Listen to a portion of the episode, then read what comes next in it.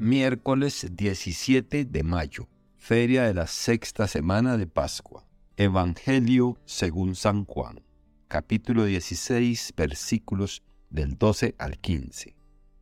En aquel tiempo, Jesús dijo a sus discípulos, Aún tengo muchas cosas que decirles, pero todavía no las pueden comprender.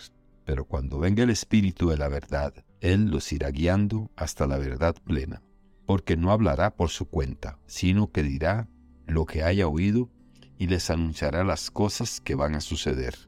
Él me glorificará, porque primero recibirá de mí lo que les vaya comunicando. Todo lo que tiene el Padre es mío, por eso he dicho que tomará de lo mío y se lo comunicarán a ustedes. Palabra del Señor. Gloria a ti, Señor Jesús. Reflexión. La verdad es Dios, y Dios tiene espíritu. El espíritu de la verdad será el que vendrá a guiarnos hasta la verdad completa. Ahora no podemos con ella. Sin el espíritu no podemos con ella. Es demasiado. Lo hemos dicho en innumerables oportunidades. Es como tratar de meter el océano en un vaso. Imposible. Pero lo que es imposible para los hombres es posible para Dios. Dicho de otro modo, no hay nada imposible para Dios. Debemos tener paciencia y esperar con fe. Jesucristo no nos abandona. Dios no nos ha abandonado jamás. Él nos envió a Jesucristo, su único Hijo, a salvarnos. Jesucristo ha cumplido con la misión encomendada y ahora vuelve al Padre, pero no sin antes anunciarnos que nos dejará al Espíritu Santo, que es el Espíritu de Dios, el Espíritu de la verdad. No tenemos pierde, no estamos solos, jamás lo hemos estado y no lo estaremos. Tenemos un defensor, es el Paráclito. Todo corresponde a un plan, el plan de Dios, Obviamente en el todo ha sido previsto y nada ocurre por casualidad. Lo que nos toca a nosotros es confiar en Él. Hemos de tener fe en el plan de Dios, que es finalmente tener fe en Dios.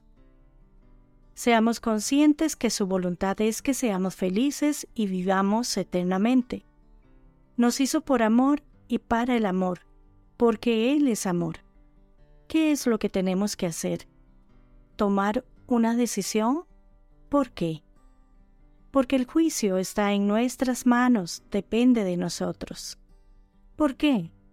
Porque Dios nos creó libres. ¿Por qué? Porque nos hizo a su imagen y semejanza. Quiere decir que somos nosotros los que tenemos que decidir, fundados en nuestra inteligencia, voluntad y libertad, si hacemos lo que nos manda es decir, su voluntad, que sería lo más acertado, o si por el contrario decidimos hacer lo que nos parece y le desobedecemos. Es nuestra decisión. En eso consiste el juicio. Haremos lo que Dios nos manda, aquello para lo cual fuimos creados, o haremos nuestra propia voluntad, con lo que nos arriesgamos a perder la vida eterna y a morir para siempre. ¿Por qué? Porque solo hay dos opciones posibles, el bien o el mal. Si escogemos hacer la voluntad de Dios que Jesucristo ha resumido como amar a Dios por sobre todas las cosas y al prójimo como a nosotros mismos, estaremos cumpliendo el propósito para el cual fuimos creados y alcanzaremos la vida eterna. Todo lo que necesitamos es creer en Él y no alejarnos por nada de este mundo de Él. Nunca mejor dicho, por nada de este mundo, porque nada, absolutamente nada de lo que puede ofrecernos este mundo, vale lo que Él nos ofrece. El gran error nuestro es que hasta ahora no hayamos comprendido el valor inconmensurable de lo que nos ofrece. Y es que, como dice Jesucristo, no podemos con ello. Necesitamos del Espíritu Santo para llegar a la verdad. Solo lo conseguiremos orando incesantemente y pidiendo esta gracia a Dios. Pidamos incansablemente la fe, que es la que nos dará la confianza, la esperanza y la paz.